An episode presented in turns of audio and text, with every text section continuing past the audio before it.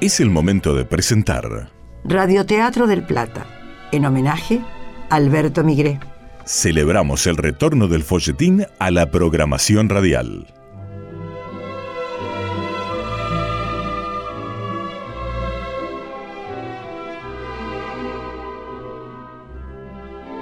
A partir de ahora tienen piedra libre para hacerse cómplices, ponerle color y dimensión a cada lugar, altura y rostro a los personajes, porque en el radioteatro el oyente se convierte en coautor, coescenógrafo, coprotagonista. Puedes acompañarte con un café, un mate, Bajar la luz o entornar los ojos, porque ya comienza el espectáculo.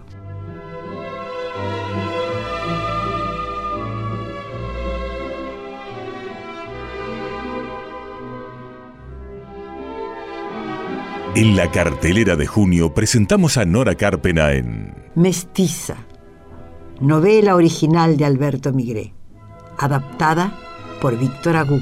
protagonista Daniel Miglioranza. La actuación estelar de Norma López Monet como Consuelo, En el personaje de Fiel, René Bertrand. como Padre Baltar, Guido Dalbo, Mariana Richedó es Ángeles. Luciana Ulrich es Victoria, Sebastián Pozzi, Emilio. Claudia Medic como Rogelia, Guillermo Marcos es el profesor Garro. Miguel Dao, el doctor Balbuena, Pablo Finamore como Benjamín. En los relatos, Carlos Romero Franco.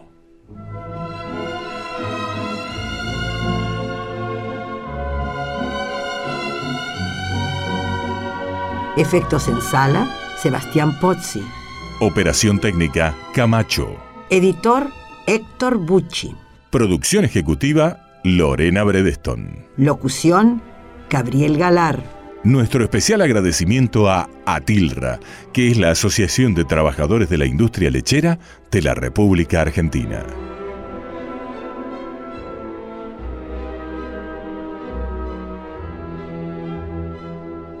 musicalización y dirección general, Víctor Agú.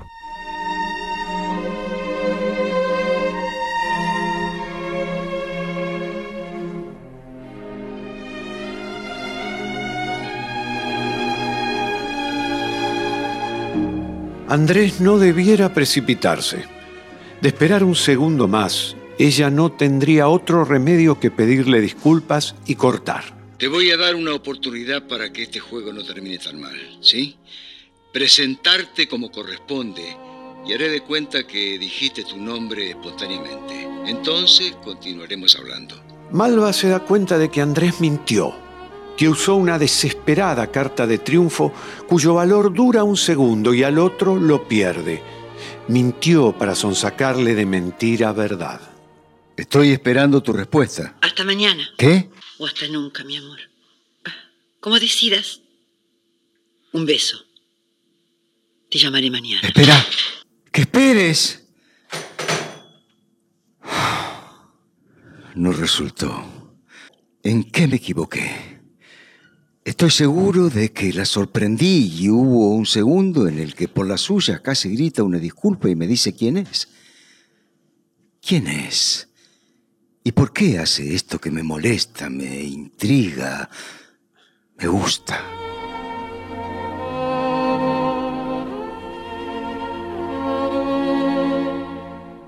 Malva descubrió la intención de Andrés de sonsacarle su nombre utilizando una mentira como estrategia. Si hasta se atrevió a tutearlo. Voy a tratar de hablarle de vos. El tuteo dará lugar a que se le pueda ocurrir que soy yo quien lo llama. Tengo que eliminar el usted y el tú. A como dé lugar.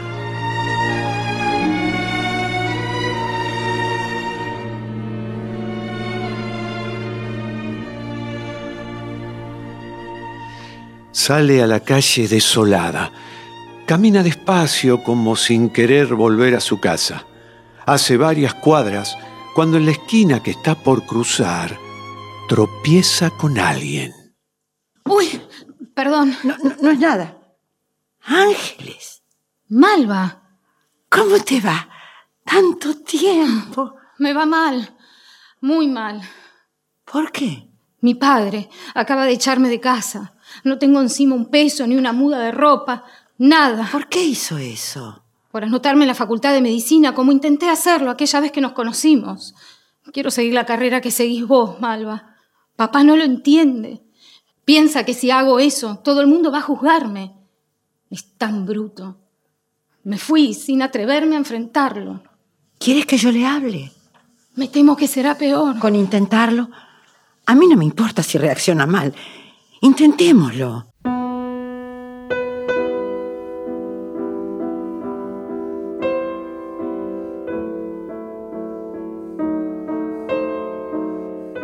Ángeles Aguado, el otro vértice de un extraño triángulo.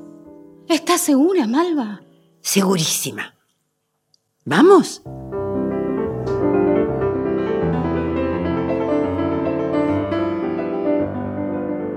Permiso, hijo. Ya entraste, mamá. ¿Podré llevarme el teléfono? ¿Para qué? ¿Qué pregunta? Para usarlo. Desde que se colocó esa ficha lo tenés secuestrado en tu habitación, Andrés. Días sin poder disponer del teléfono, de no hablar con mis amigas. ¿Las Unsuenos llamaron? Sí, ayer llamó Estela Maris. ¿No te lo dije? No. ¿Ves? Pensarán que estoy ofendida por algo. Ay, Mabelita Tapia, mi modista, sospechará que la traicioné con Guillermina Cavia. Su haute couture tiene deslumbrado a todo Buenos Aires. Y ni qué decir de Delmirita Parrondo, a quien la llamo todas las noches a esta hora. Ay, nos despachamos a gusto con Delmirita. Modas, recetas de cocina, chismes que nunca faltan y confidencias de mujeres que no te incumben. No, no. No me incumben, ni me interesan. Ay, vos tanto no hablás por teléfono. De manera que volverá al living y cuando lo necesites lo pedís y se trae acá.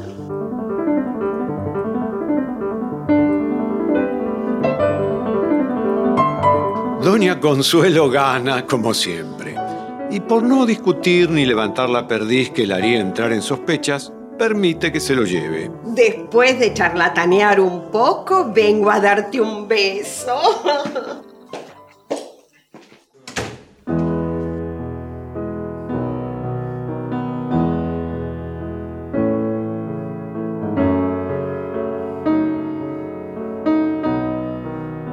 El padre de Ángeles Aguado no le permitió a Malva decir más que dos palabras seguidas, tras las cuales vociferó su ira y la emprendió a empujones con las dos.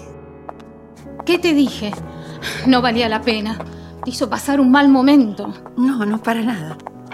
Es muy cerrado, Malva. Dos más dos, cinco para él. Y no se lo discutas. Duele decirlo, pero es cuadrado. Para él solo sirvo para lavar, planchar, para hacerle la comida, para darle una mano en el negocio. Desde que murió mamá, mi vida con él es un suplicio. Pensar que una quiere ser la única que está condenada a la incomprensión y al fracaso. A vos te va bien, Malva. Leí unos artículos muy lindos tuyos en una revista. Gracias. Igual, todo lo que reluce no es oro. Mira que te costó. Que luchaste. Y la lucha recién empezó. Sin embargo, hiciste grandes progresos. Ahora estoy trabajando en el San Roque. Transaron a regañadientes. Me impuso el profesor Garro y tuve el aval de un médico de la categoría de Balbuena, que es el director del hospital. Y lo que aprendí junto al doctor Zúñiga. Creo que no hay libros ni facultad que te lo enseñe. Zúñiga. Qué lindo hombre. Vi fotos de él en los diarios. ¿Es tan buen mozo y encantador como se lo ve en las fotografías? Es mejor. Te envidio. No me envidies. Ocupar el lugar que ocupo al lado de Zúñiga no es fácil. A veces me distratan y hasta recibí amenazas. ¿Te amenazan? En la facultad también. Y hasta me han corrido por la calle. Ahora también recibo amenazas en el hospital. Que deje el puesto que ocupo, que lo pagaré caro. ¿Es tan difícil? Sí, para mí mucho más. Debo luchar contra dos dificultades, prácticamente insalvables. Ser mujer y ser oscura. ¡Qué horror! De todos modos, no impedirán que llegue a donde me propuse. Eso quería escucharte. Es un gran aliciente para mí. Yo haré otro tanto. No es soplar y hacer botellas, ángeles. Lo sé. Aquel día que te conocí, esperando las dos para anotarnos en medicina, me di cuenta de inmediato que lo ibas a lograr. Yo, en cambio, no alcancé a inscribirme. ¿Te acordás? Claro que me acuerdo. Tuve miedo a que mi padre me castigue. Y te esperé. Caminamos juntas cuadras y cuadras, como ahora. Intenté darte fuerza para que hagas lo que tanto te gusta, pero no lo conseguí.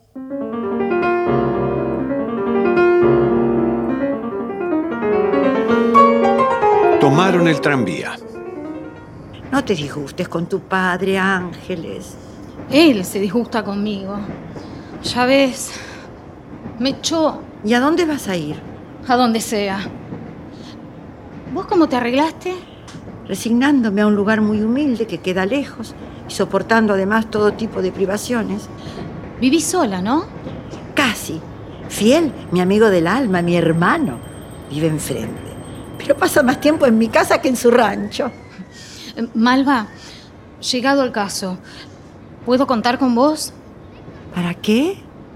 Hoy voy a lo de una amiga, pero me puedo alojar hasta mañana nomás. Si después no encuentro dónde vivir, ¿podré ir unos días, un tiempo a tu casa? De más está decir que no voy a llegar con una mano atrás y otra adelante. Mañana iré a mi casa a buscar mis cosas, y entre esas cosas están dos joyas que me dejó mamá y un dinero ahorrado, que no es mucho, pero me va a permitir afrontar los primeros gastos. ¿Estás segura del paso que vas a dar? Sí, Malva, segurísima. Dame la posibilidad de vivir unos días con vos mientras busco algo. No será una carga ni una molestia, será lindo. Pensalo. Estás acostumbrada a otras comodidades, Ángeles. Me adaptaré a lo que sea. Ya lo verás. Por favor, no me quites tu apoyo. ¿Puede ser?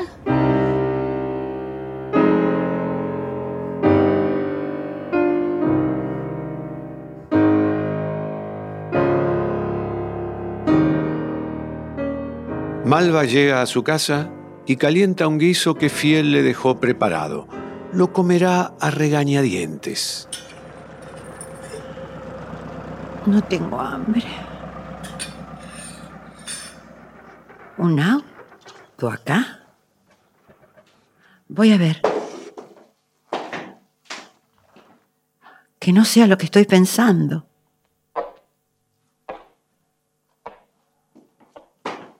Paró acá enfrente. ¿Quién es el que baja? ¡Ah! No lo puedo creer.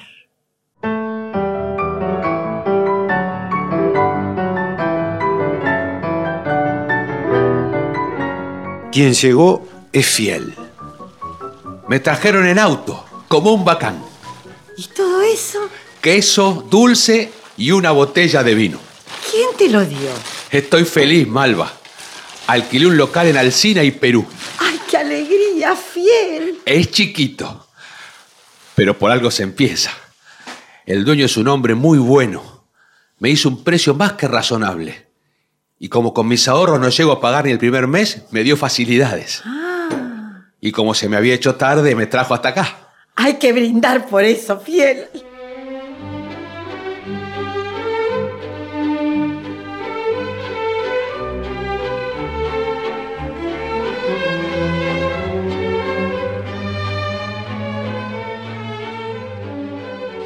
Se alegra por Fiel, pero su pensamiento está en otro lado. Se da cuenta de que los llamados que se le ocurrieron, lejos de ser una liberación, empiezan a ser como un vicio sin el que no puede estar, aun sabiendo que el placer que le provoca es tan nocivo como fugaz.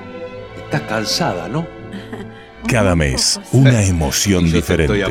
De lunes a viernes. Te sigo contando a las 12 mañana. de la noche. Vas Y a en seguir Del Plata. trabajando en Vivamos en ahora de la señora los momentos finales del capítulo Hablaré de hoy de ella. Mestiza. Tal vez novela pueda hacer algún horario especial. De Alberto Miguel. Por lo menos adaptada hasta que la frutería empiece a dar sus frutos. Mereces todo lo bueno que te pasa, fiel. Más que cansada, estás triste. ¿Pasó algo en especial? Mucho cansancio, fiel.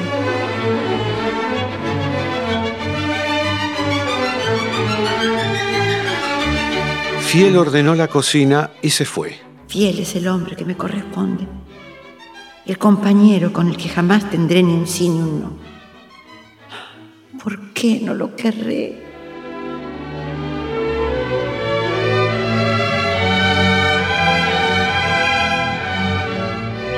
Doña Consuelo dejó muy temprano unas rosas del parque de su casa en el altar de la capilla. El padre Baltar la vio salir preocupada. Al que madruga, Dios lo ayuda, Consuelo. Ojalá fuese verdad. Buen día, padre. Buenos días nos dé Dios, hija. ¿Por casa? No sé qué decirle. Oh, no seas quejosa. Andrecito está mejorando. Yo no lo encuentro para nada bien de ánimo. Sus altibajos emocionales son preocupantes, padre. De pronto está en las nubes. De pronto se cae sin que haya razones aparentes para que eso ocurra. Razones hay. Tuvo un accidente y la recuperación lo está fastidiando bastante. Es un hombre muy activo que no soporta estar quieto, Consuelo. No es eso. ¿Sabe de lo que me enteré? Ah, no, no, no, no. E- Evitemos los chismes, ¿sí? No es un chisme, padre Baltar. Esta mañana, a primerísima hora, me llamó uno de los médicos que lo atiende para comentarme que Andresito le telefonió anoche, prácticamente a la madrugada. ¿Se sentía mal? No, padre, ¿Y, y- y para qué le telefonió? para decirle que prefería 10 o 15 días más de reposo. Esto viene a cuento porque los médicos dijeron que podía reintegrarse al hospital y atender a sus enfermos particulares en los próximos dos o tres días. Ay, con lo que adora Andrés su profesión. Ya lo creo, es un apasionado. ¿Por qué entonces quiere permanecer en casa? No se entiende. Se aburre como un hongo. Pide el diario, lo cambia por una revista, escucha la radio, ojea un libro, lo deja. ¿Qué es esto? Tal vez el principio de un cambio, Consuelo. Un cambio. ¿A usted le hizo alguna confidencia?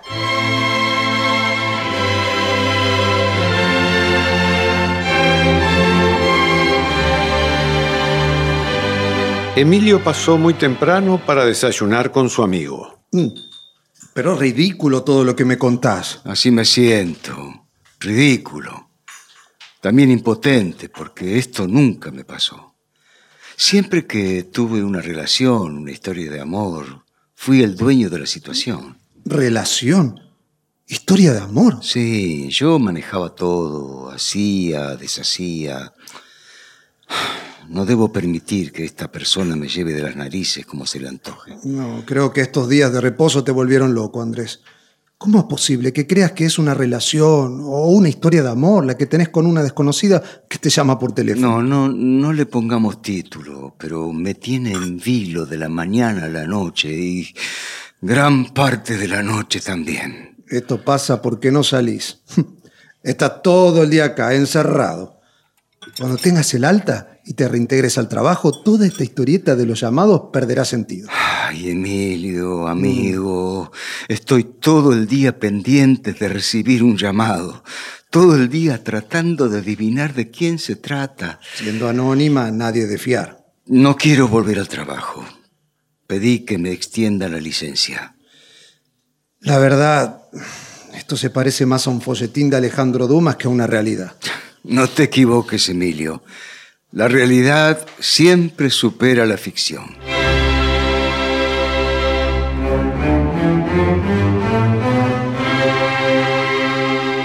Si tu hijo me hubiera hecho alguna confidencia, desde luego que no te la contaría, Consuelo.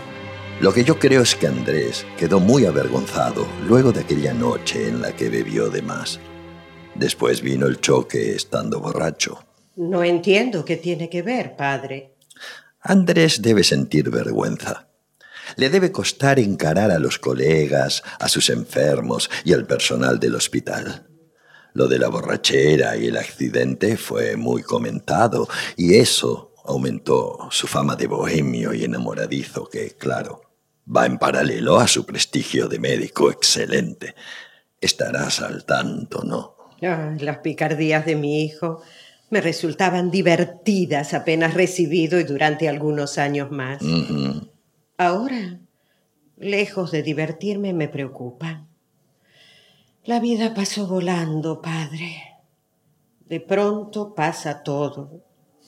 Y reconozco que, así como le exigí mucho en lo profesional, en el aspecto personal le di todos los permisos a cambio de que se sintiera cómodo, libre y a la vez atado. Consuelo. Su presencia en casa desde que faltó el padre me resultó imprescindible. Me resistía a perderlo, que se fuera de mi lado para tener su hogar.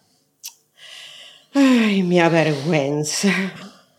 Pero debo confesar que hasta me resistía a que otra mujer me desplazara. Si él formaba su propia familia, iba a empezar a hacer una visita para mí. El casado casa quiere. Eh, es así. Lo trato como un niño. Adoro jugar con él a las cartas, ir de su brazo a un teatro, hacer tertulias en casa para que él la pase bien. Así me parece que sigue siendo muy jovencito y que yo no envejezco. Ay, detesto envejecer, padre Baltar. Por eso auspicié su juventud. Cierta inconsciencia de la que desesperadamente traté de contagiarme. consuelo, hija.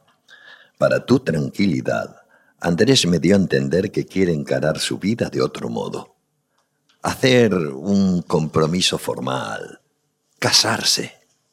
Pero encerrado en su dormitorio, pidiendo licencias. Así no va a conocer a ninguna mujer. Hablaré con él sobre esa necesidad de seguir encerrado. ¿Podrá visitarlo hoy, padre Baltar? ¿Mm? Basta con un rico té y esos scones que preparan en tu casa y que son mi debilidad. Luego de hablar con tu hijo verás que consigo sacarlo a dar por lo menos una vuelta a la manzana.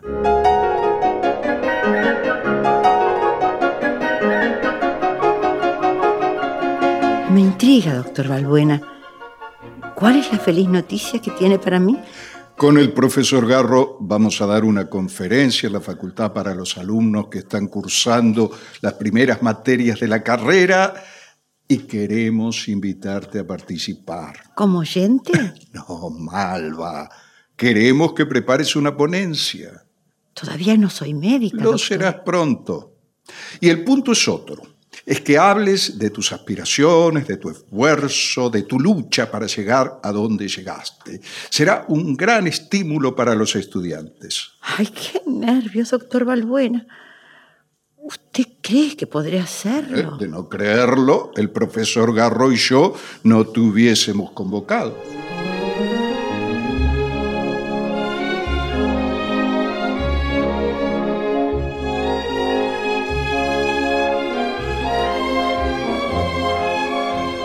Té con leche y una bandeja de scones con manteca y mermelada casera que el padre Baltar devoró con apetito. Notó que Andrés hacía caras para convencerlo de que estaba prestándole atención, pero su atención estaba en otra parte. Es una tarde preciosa. ¿Qué te parece caminar un par de cuadras hasta, hasta aquí nomás, hasta la Plaza Lorea y volvemos, sí? No estoy de ánimo, padre. Arriba, vamos. Tu ánimo cambiará mientras hacemos el paseo. No quiero salir, padre. ¿Qué es lo que te preocupa? No, no, no estoy preocupado. Simplemente prefiero quedarme en casa. Bueno, no estoy proponiéndote un viaje a Singapur, Andrés. Es solamente ir hasta... Padre Baltar, agradezco su intención, pero no saldré.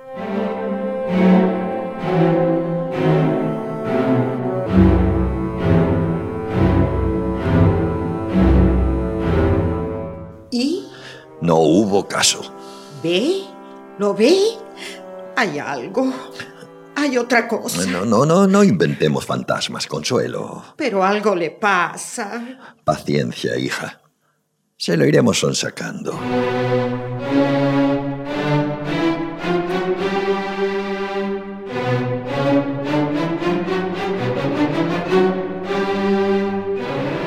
Malva tuvo un día de mucho trabajo.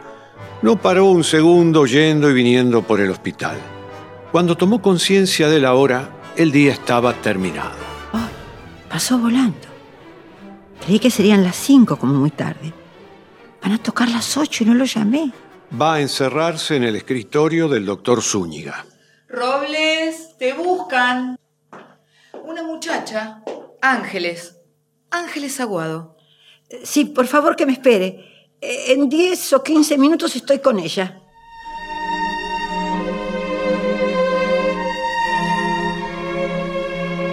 Cuando Rogelia se aleja, se cuela en el escritorio de Zúñiga. Pone el pasador.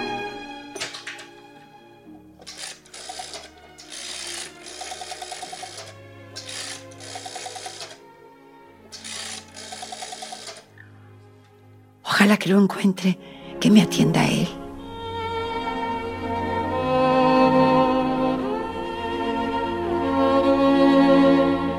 Anoche la asusté, por eso nos llama.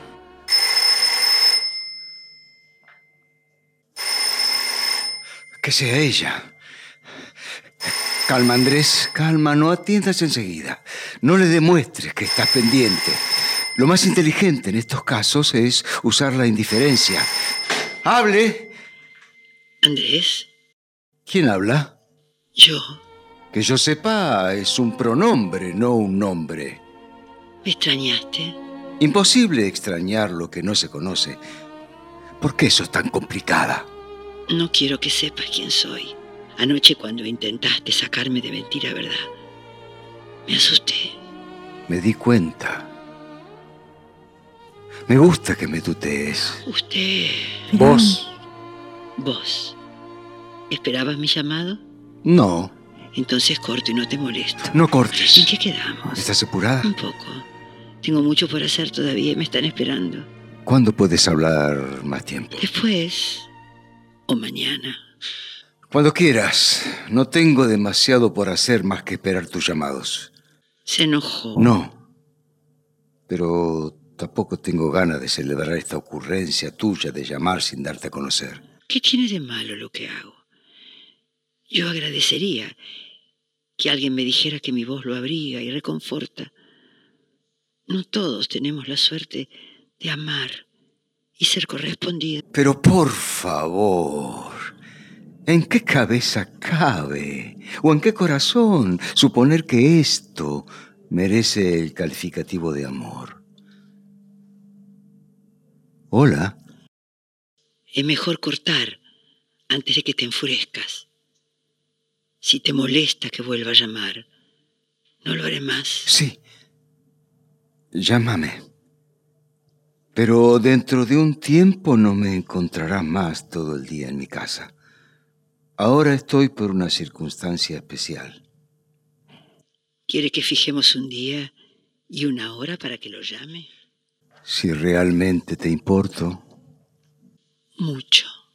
si algo de todo lo que decís es cierto, Sí. la próxima vez que me llames, exigiré que te identifiques, que me digas quién sos. Si no lo haces, cortaré la comunicación y dejaré colgado el teléfono para que no insistas. O atenderá a otra persona. Pensalo. Si volvés a llamar, que deje de ser una llamada anónima. De lo contrario, no lo hagas más.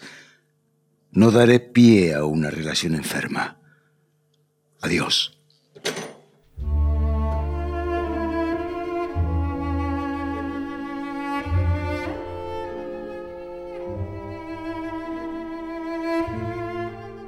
Ella cuelga y se pone a llorar.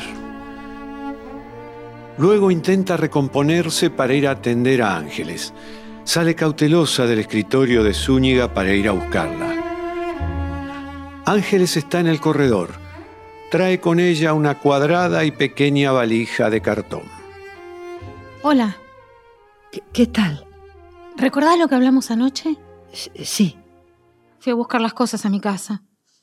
Papá me levantó la mano. Tuve que salir corriendo porque si no me mata. Si no aceptás que vivo un tiempo con vos, alquilaré un cuarto en alguna casa de familia. dudo que te adaptes al lugar donde vivo. Ya verás que sí. Solo por un tiempo, para no estar sola. Bu- bu- Bueno, hagamos una prueba. Ni una hermana haría esto por mí. Ojalá fuéramos hermanas, Ángeles. En ese caso no sería mestiza. Porque hay veces, muchas, que aborrezco el color de mi piel.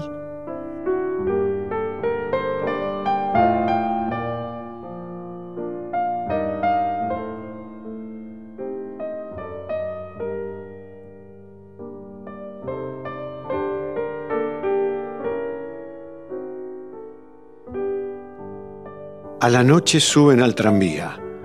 Ángeles Aguado no ha dejado de sonreírle y agradecerle. Y a Malva Robles de pronto, el nombre de la amiga, esta situación le parece un milagro, una esperanza, una gran posibilidad de seguir llamando al doctor Andrés Zúñiga. ¿Por qué te quedaste tan callada? ¿Y si lo llamo para decirle que acepto darme a conocer? Malva, te hice una pregunta. ¿Y si le digo que soy Ángeles Aguado? Malva, ¿qué pensás?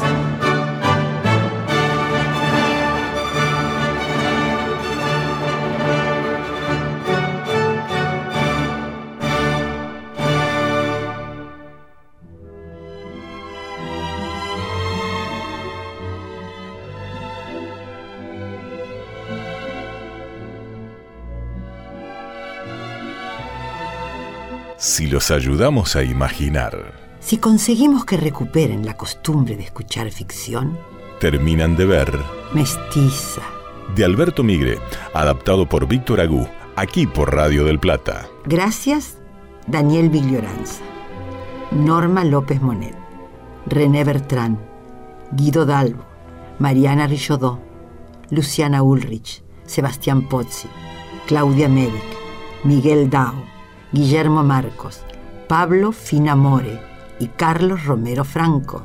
Gracias Camacho, Héctor Bucci y Lorena Bredeston. Gracias también a Atilra, que es la Asociación de Trabajadores de la Industria Lechera de la República Argentina. Gracias, Víctor Agú. Y Nora Carpena. Gracias por acompañarnos en Radioteatro del Plata. Aquí por AM 1030. Hay historias en el aire y hay radio.